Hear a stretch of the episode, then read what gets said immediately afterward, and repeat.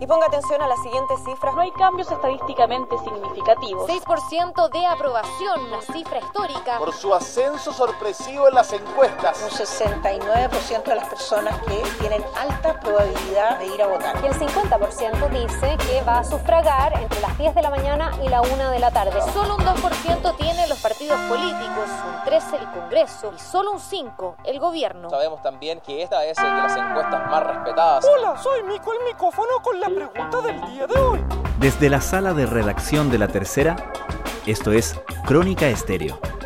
Cada historia tiene un sonido. Soy Francisco Aravena. Bienvenidos.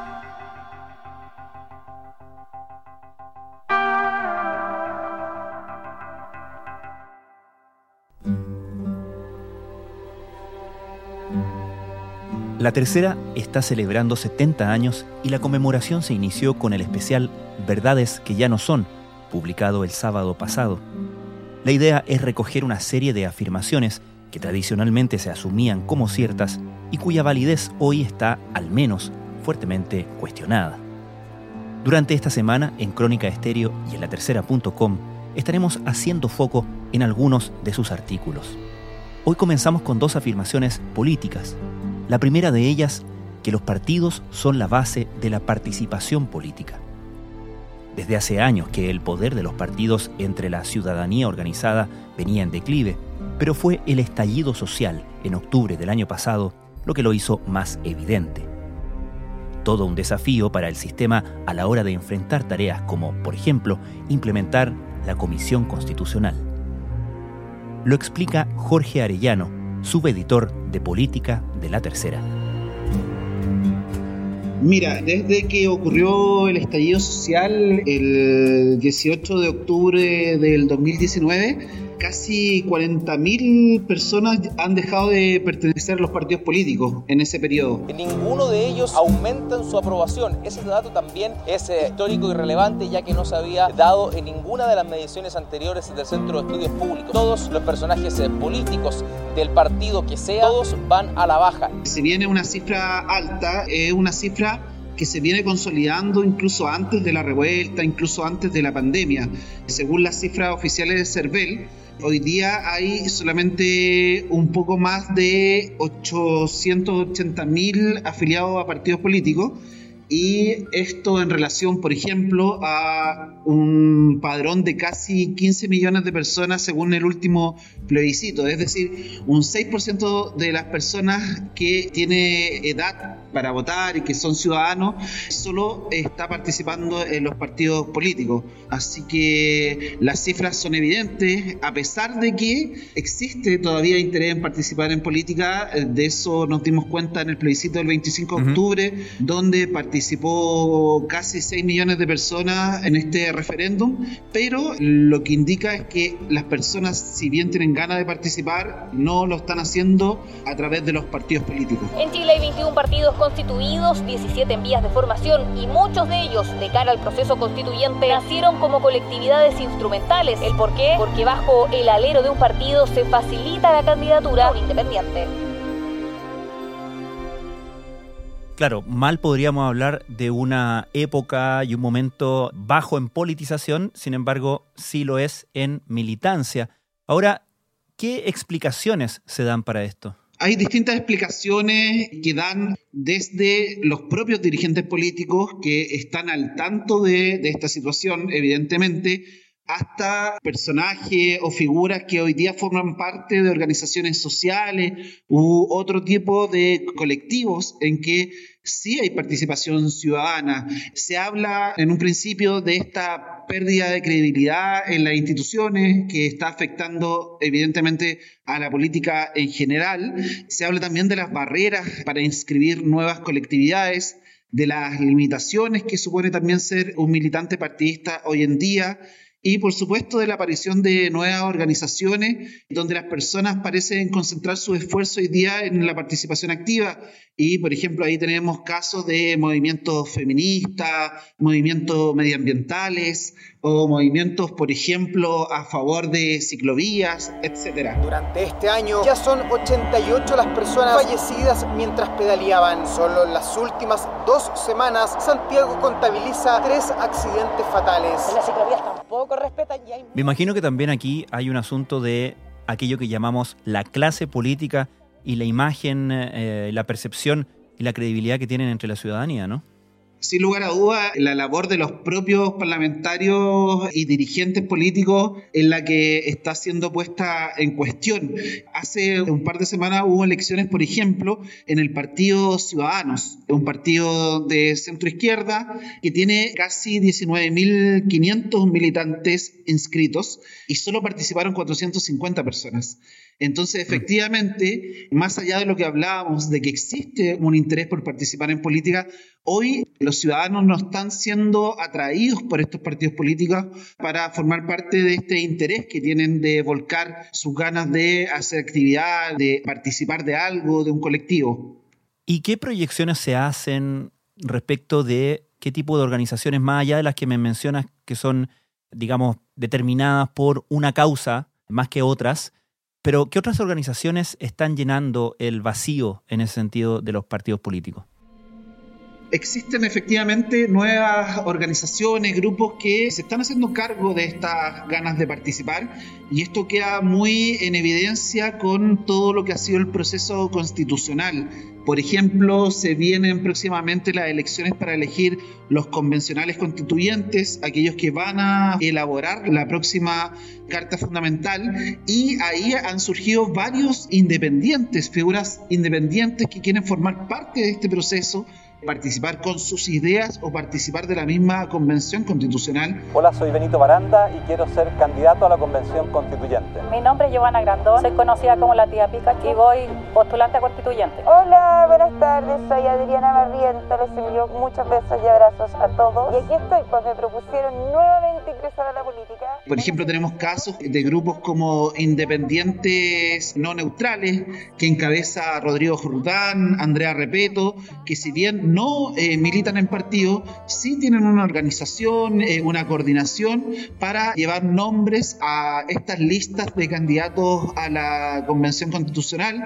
Entonces, por ejemplo, ahí tenemos un ejemplo de cómo estas ganas de participar políticamente se está volcando no necesariamente hoy día en los partidos políticos. Tal como tú indicas respecto a la Convención Constitucional, el desafío entonces, o el primer gran desafío del sistema político va a ser integrar en esa instancia a todos quienes no militan en los partidos, pero sí tienen mucho interés en participar en el proceso, ¿no? ¿Cómo se está resolviendo eso? Hay distintas eh, complejidades que ha traído para los partidos políticos este proceso. Todos los partidos, los dirigentes de los partidos políticos entienden que este es un proceso sumamente importante y eh, están viendo y buscando mecanismos para hacer participar a los independientes dentro de sus propias listas. El problema es que parece ser que en sus propias listas no caben todos.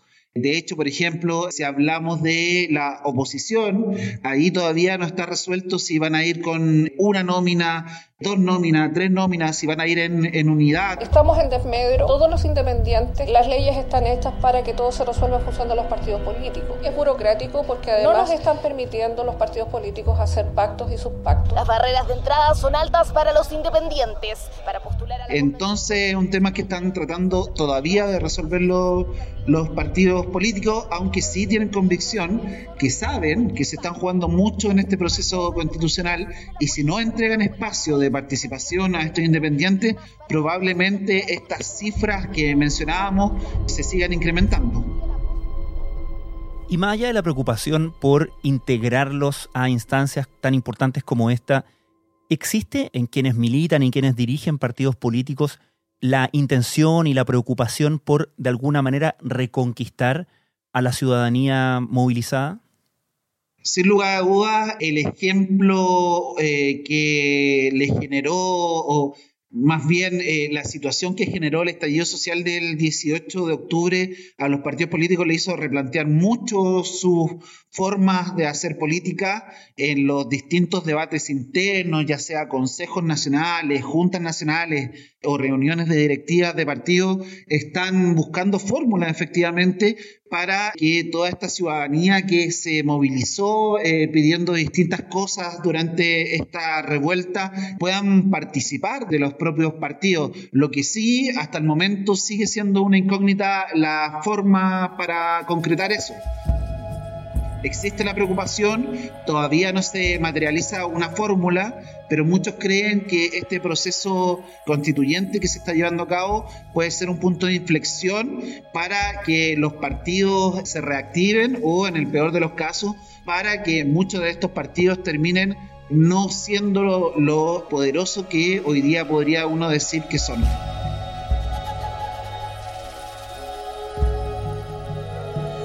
Jorge Arellano, muchas gracias. Muchas gracias, Francisco. Estás escuchando Crónica Estéreo. Cada historia tiene un sonido.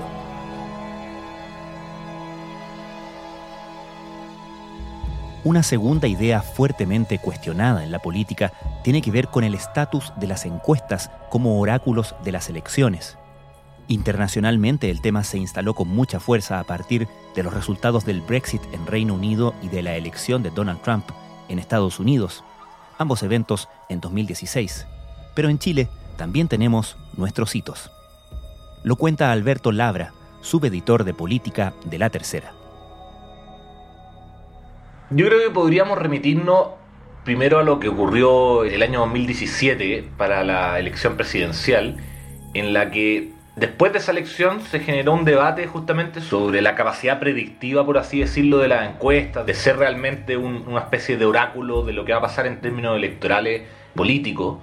Y ese año, en el fondo, las encuestas en general sobreestimaron la votación que iba a recibir el actual presidente Sebastián Piñera y subestimaron la votación que iba a tener Beatriz Sánchez. Primero que nada, sorpresa para todos sorpresa en el comando de Piñera en este momento, quienes esperaban obtener una votación sobre el 40% y hasta el momento no supera el 36%. Sorpresa para Guille, que se daba seguro en la segunda vuelta y que hoy en día tiene una pequeña diferencia con Beatriz Sánchez. Debe ser sorpresa también para Beatriz Sánchez, que ella soñaba con estar en una segunda vuelta, pero tiene bastante más votación de la que tenían algunos pronosticados. Entonces, a todos, incluyo, nos ha sorprendido estos resultados, nos han sorprendido porque rompen un poco la tendencia que había en las encuestas previas a este momento eleccionario. Esos dos hechos generaron un debate, incluso provocó que, entre otras, eh, la encuesta del Centro de Estudios Públicos dijera que iba a ser un estudio interno para ver posibles mejoras, por un lado a la metodología de la encuesta y por otro lado al trabajo de campo, en el fondo, para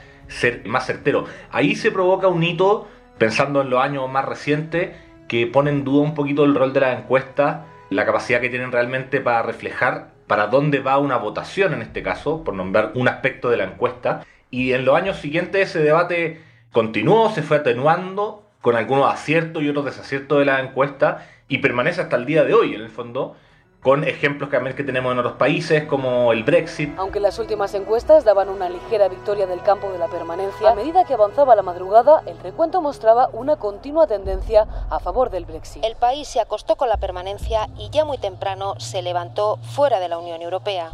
En el caso del Brexit, por ejemplo, había un factor que era una movilización que se hizo de un electorado que no estaba presente como en el público general que abordaban las encuestas, por ejemplo. Entonces, todos esos factores, en ejemplo a nivel mundial, lo que pasó ahora recientemente con la elección en Estados Unidos, en algunos estados las encuestas previas no fueron tan precisas, pero de todas maneras lograron abarcar un poco las grandes tendencias que se iban a provocar en algunos estados. Todo eso ha provocado harta discusión respecto al rol de las encuestas. Y en el último tiempo ellas mismas, las empresas, han hecho esfuerzos como por tratar de calibrar un poquito más su precisión, pero han tenido algunos aciertos y algunos desaciertos. Ahora, ¿qué correcciones o qué reflexiones hacen quienes se dedican a esto para por un lado, explicar lo que ha pasado y por otro lado, corregir sus propios modelos. Varios de los, de los líderes de empresas encuestadoras en Chile, tanto para ese 2017 como en los últimos años y ahora lo que pasó para el plebiscito constitucional, han dado una serie de explicaciones respecto a, la capacidad predictiva que tienen las encuestas, su precisión.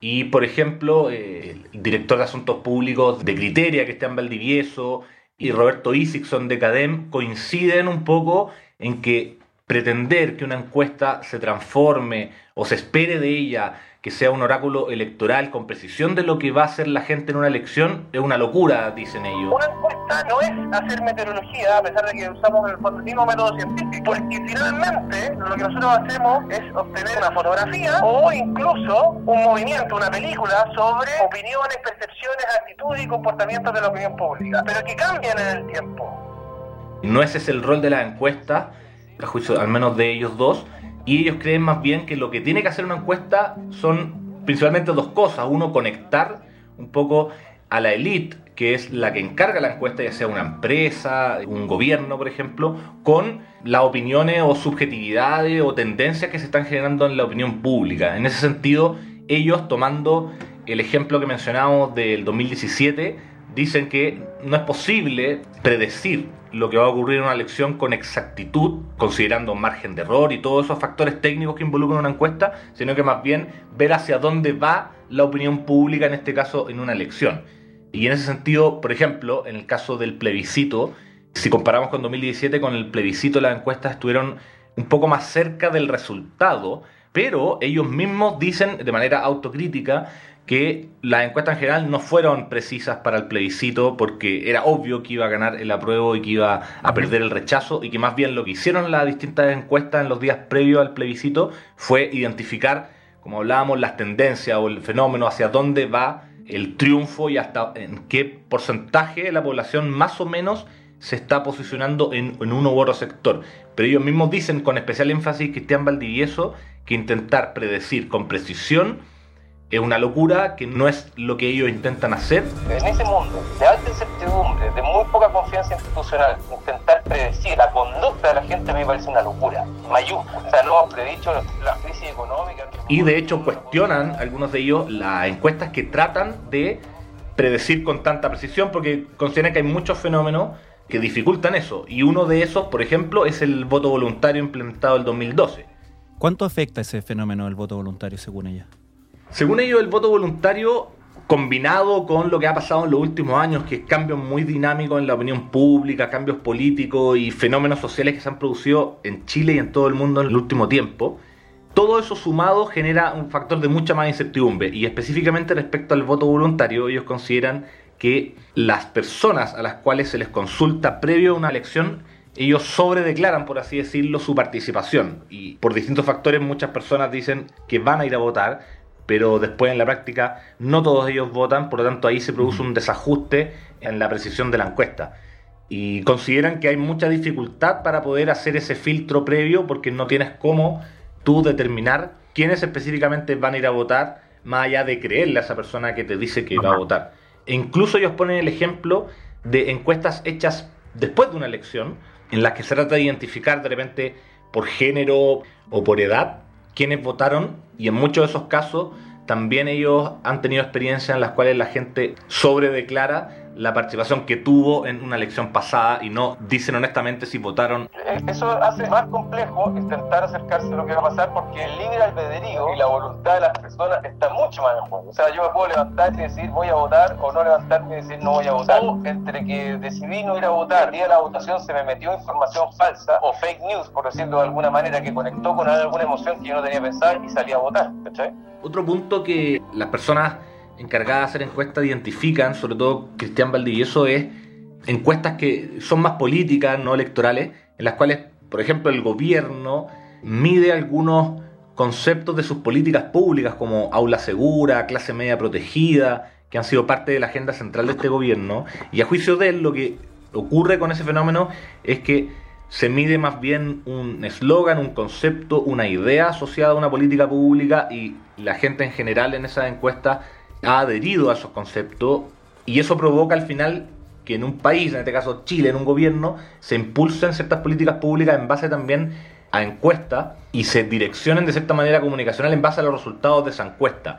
Y lo que él cuestiona ahí es que hay una desconexión un poco entre lo que el gobierno pretende medir respecto a un concepto y el conocimiento y la adhesión que genera en la gente la política pública que hay detrás, los tecnicismos que involucra, la profundidad que tiene que involucra una política pública. Y ahí él también dice que las encuestas también han caído en ese error, no solo quienes las encargan, en este caso el gobierno, sino que las mismas encuestas, al tratar de convencer en este caso a un cliente, el gobierno, de que su idea de algún concepto comunicacional tiene adhesión, cuando no se está investigando con mayor profundidad las ideas de fondo, las razones que hay detrás, más bien en el fondo cuestiona los estudios cuantitativos que se utilizan para impulsar ciertas medidas en, el gobierno. Lo mismo con los conceptos como el aula segura, una seguidilla de conceptos que el gobierno intentó testear y evaluar para ver qué opinaba la ciudadanía y confundió lo que la ciudadanía opinaba respecto de un eslogan que a todos no hubiera hecho sentido con el nivel de conocimiento y especificidad que la gente tenía respecto del tema que estaba evaluando.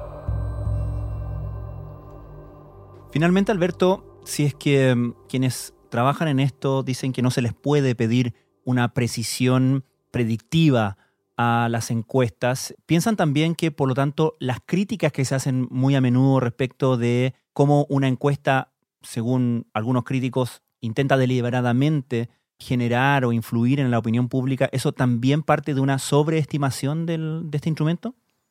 En ese punto, ellos también admiten efectivamente que una encuesta influye en la realidad. Ahí hay varios factores, mucha gente vota por candidato ganador, o mucha gente no revela su posición en una encuesta por vergüenza, quizás por ejemplo gente que adhiere a Donald Trump quizás en su momento no admitían que votarían por él porque era un personaje bien controvertido, pero en la práctica terminaban votando por él. Todos esos fenómenos influyen y ellos consideran que efectivamente la encuesta tiene un factor de crear o de influir en la realidad y ahí también, a juicio de ellos, se sobredimensiona el valor la importancia de una encuesta, en este caso puntual también, además de los otros factores que hemos conversado.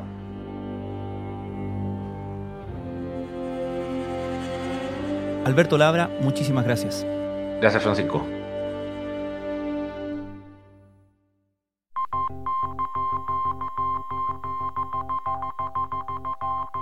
Crónica Estéreo es un podcast de la tercera.